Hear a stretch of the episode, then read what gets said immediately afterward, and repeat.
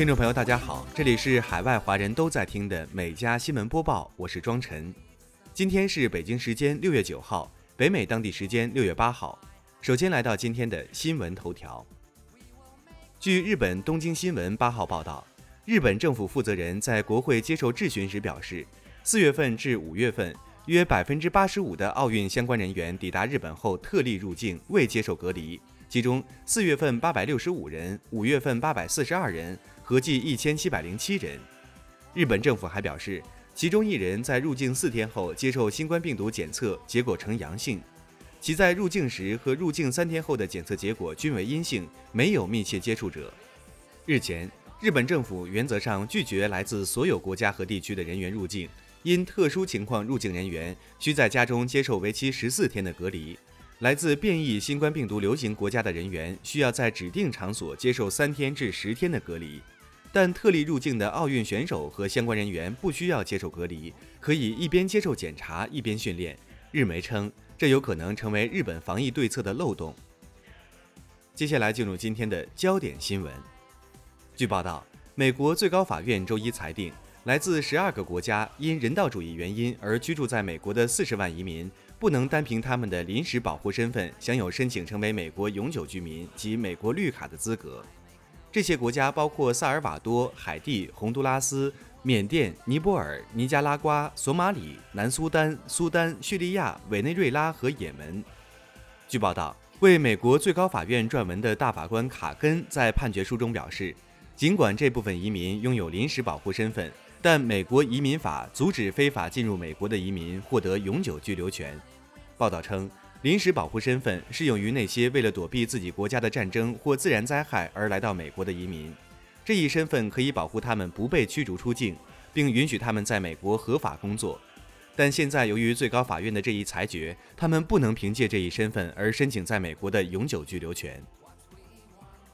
截至当地时间六月七号下午。美国亚利桑那州东部两场野火已烧毁超过四万四千一百一十公顷的土地，数百名居民被迫撤离，另有数千人面临火灾风险。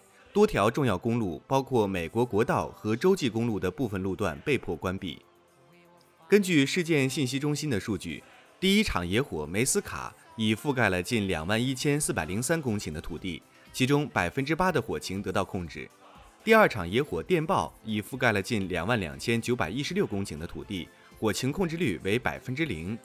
起火原因或为人为因素导致，相关人员正在进行详细调查。当地时间六月七号，加拿大多伦多瑞尔森大学的三百四十五位教授向校方递交联名的公开信，要求学校改名。该所学校的校名来自于艾格顿·瑞尔森。据悉。他在19世纪中叶曾担任安大略省的教育总监，创建印第安寄宿学校，强制同化原住民是他推行的多项教育措施中的一项。他的历史地位也因此近年来饱受争议。此前一天的六号晚，校园里的艾格顿·瑞尔森雕像被人拉倒。六月六号，多伦多爆发把孩子带回家的游行示威，一千多人参加活动。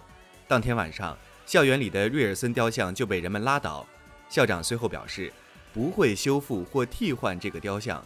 校方已经成立了一个小组，重新考虑更改校名的事，预计今年秋季将会提交相关建议。美国超级富豪杰夫·贝索斯七号在社交媒体上发布视频称，他将于七月二十号乘坐蓝色起源公司开发的新牧羊人飞船赴太空旅行。报道称，七月二十号恰逢美国阿波罗十一号飞船登月五十二周年纪念日。同时，也是新牧羊人飞船首次执行载人太空旅行任务。首批前往太空的旅客共有三人，除贝索斯外，还包括他的弟弟马克·贝索斯以及一名通过拍卖获得太空旅行席位的游客。这场拍卖目前仍在进行中，当前最高出价为二百八十万美元。拍卖将在五天后结束。贝索斯说：“从太空遥望地球将改变你的一生，这是我一生都想做的事情。”这是一次冒险之旅，对我非常重要。据报道，加拿大一穆斯林家庭上周日经历一场惨案，四名家庭成员遭一辆小货车冲撞身亡。加拿大警方七号通报称，这是一起有目标的仇恨犯罪案件。加警方援引目击者的话描述称，当天，二十岁的纳萨尼尔·维尔特曼驾驶的卡车突然冲出马路，撞上一户人家，然后高速出逃。加拿大警方于当天逮捕了维尔特曼，他被控四项一级谋杀和一项谋杀未遂。这起案件随即引发巨大关注。路透社说，这是自2017年一名男子在魁北克市一座清真寺开枪杀死六人以来，针对加拿大穆斯林的最严重袭击。加拿大总理特鲁多七号也连发两推作出表态：“我对来自安大略省伦敦的消息感到震惊，致被昨天的仇恨行为吓坏的人的至亲，我们与你们同在。”美国最年长的雄性黑猩猩科比去世，享年六十三岁。科比是灵长类动物中的和平卫士，也是旧金山动物园的人类动物特使。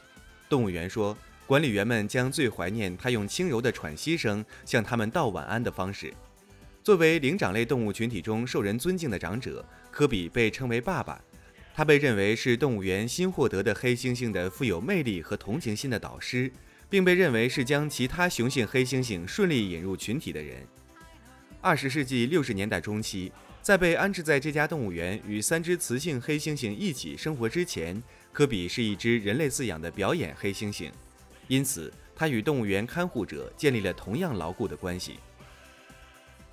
美国司法部当地时间七号表示，目前已追回科洛尼尔输油管道公司上月付给黑客组织等值约二百三十万美元的比特币赎金。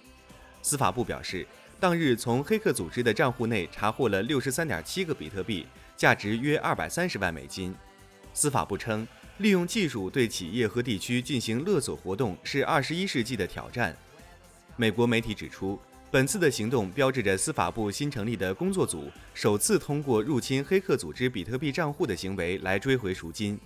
据悉，美国大型输油管道运营商科洛尼尔输油管道公司曾于五月遭到黑客组织攻击，并一度引发美国多地产生燃油断供现象，导致燃油价格飙升。科洛尼尔公司最终向黑客组织支付了价值约四百四十万美金的比特币赎金。纽约州州长科莫七号在发布会上表示，当纽约疫苗接种率达到百分之七十时，将全面解除商业和社交场合的防疫限制。科莫指出，当前纽约州已接种了超过一千万剂疫苗，百分之六十八点六的成年人至少打了一针，距离百分之七十的接种率的目标只剩下百分之一点四。不过，口罩令仍将继续遵循疾控中心 CDC 的指导，完全接种疫苗的人不需戴口罩。未接种疫苗的人需戴口罩，后者只有在保持六英尺社交距离的情况下才能摘下口罩。科莫指出，当纽约州实现七成人接种疫苗时，将举行庆祝活动，帝国大厦和州政府所拥有的地标建筑将亮起红色和金色的灯光。据美国哥伦比亚广播公司 CBS 报道，纽约布鲁克林一辆公交车当地时间六月七号下午在行驶中突然失控撞向路边房屋。造成十七人受伤。据报道，公交车在行驶中突然急转弯，发生了事故，将路边建筑物撞出了一个大洞。有居民表示，现在公交车还无法挪走，不然整座房子都有倒塌的风险。《纽约时报》援引消防部门消息称，并不认为有存在超速行为或存在机械故障。该名公交车司机现年五十五岁，有十三年的无事故驾驶经验。相关部门称。不排除是因为他的脚被卡住，因无法刹车才撞向房屋的可能性。当地时间七号，美国密歇根州卫生官员报告了首例人类确诊感染汉坦病毒的病例。报道称，该确诊病例是一名来自沃什特岛县的妇女。卫生官员调查后表示，这名患者可能是在清理一个无人居住的住宅时感染汉坦病毒，从而引发严重的肺部疾病。而在该住宅中曾有啮齿动物活动的迹象。美国卫生官员表示，这种属源性疾病通常不会在人与人之间传播，而是由于患者吸入啮齿动物粪便中的病毒污染过的空气所致，也有可能通过被感染的啮齿动物咬伤而感染。这种疾病的症状包括疲劳、发烧和肌肉酸痛，以及头痛、头晕、寒战和腹痛。晚期症状可能包括咳嗽和呼吸急促。该疾病的死亡率约为百分之四十，且某些症状与新冠肺炎症状类似。据报道，名叫卡米洛的西班牙老人收藏了一百万枚约三吨重的西班牙旧货币比塞塔的硬币。欧元取代比赛塔成为西班牙法定货币已有十九年之久。今年六月三十号以后，比赛塔将不能再兑换欧元，但许多西班牙人舍不得这些怀有历史记忆的旧货币。其中一位就是卡米洛，这位老人居住在西班牙塞戈维亚市，退休前是酒吧老板。这些硬币大多数是客人喝完酒留下的小费，有的已经保存近五十年。这对于卡米洛来说是世界上的独特财富。老人收藏的货币按照货币价值可兑换约六千欧元。曾有人希望以四到五万欧元收购，但老人拒绝了。他说，其中蕴含的感情价值无法估量。据报道，立陶宛设计师设计了一款安乐死过山车，标榜为游乐园形式的死亡机器。以优雅和愉悦的方式，人性化地结束一个人的生命。最近，一位网友戴维森分享了安乐死过山车的细节，称只能坐一次的游乐设施。戴维森说，这款名为安乐死过山车的游乐设施最多能容纳二十四名乘客，一旦上了车，就是人生的单行道。过山车会慢慢爬到塔顶，到达五百一十米高度，这是最后一次选择机会。如果有人想反悔，这个时候还能退回来。而后，过山车将以每小时三百六十公里速度下落，然后转七个越来越小的圈，剩下的旅程伴随着脑窒息，身体会变得麻木，人的生命终结了。当地时间六月七号，在与法国反垄断监管机构达成的史无前例的和解协议之后，Alphabet 旗下的谷歌同意对一些广泛使用的在线广告服务进行调整。调查发现。这家总部位于加州山景城的科技巨头涉嫌滥用广告业务中的市场支配能力，法国反垄断监管机构对其处以2.2亿欧元的罚款。法国监管机构的决定是为了重新平衡在线广告的竞争，这一举措有利于出版商。出版商在前互联网时代在业务中占据主导地位，但随着谷歌和 Facebook 的崛起，出版商失去了相当大的市场。